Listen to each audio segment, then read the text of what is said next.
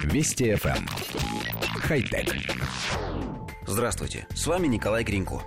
Группе ученых из Линчепингского университета удалось синтезировать первый в мире токопроводящий жидкий полимер. С его помощью любой цветок может проводить электричество и использоваться в качестве вечного аккумулятора. При этом вещество не токсично и не забивает сосуды растений. Группа под руководством Магнуса Йонсона сообщила о своем успешном эксперименте еще в 2015 году. Тогда стебель срезанной розы впитал химически инертное вещество, получившее название PEDOT или полиэтилен диокситиофен, сформировав внутри себя своеобразную сеть проводов. Подключив к растению источник питания и затвор, исследователи превратили его в транзистор. Продолжая свои научные изыскания, шведские специалисты усовершенствовали раствор, что позволило жидкому проводнику распределяться по всему растению, а не оставаться только в стебле.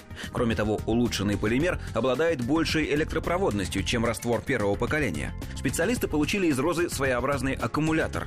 Как отмечается в научной статье, перезаряжать цветок можно до нескольких тысяч раз. При этом емкость и производительность накопителя двигателя не изменяется. Живого аккумулятора вполне достаточно для того, чтобы обеспечить питание сенсоров, которые занимаются мониторингом состояния экологии. Однако, прежде чем презентовать изобретение широкой публике, ученые проведут испытания на нескольких живых растениях. Также им придется доказать, что технология безвредна.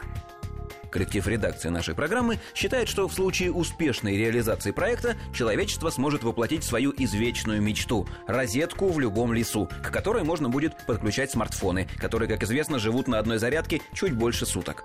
Шутки шутками, но опыты по электрификации растений продолжаются с завидным упорством, и не совсем понятно, для чего же именно это нужно.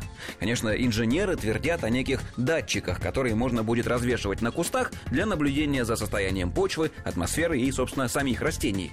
Но мы, с обывательской точки зрения, можем придумать лишь один вариант применения – замена городских фонарных столбов живыми деревьями, в ветвях которых можно будет размещать лампы уличного освещения.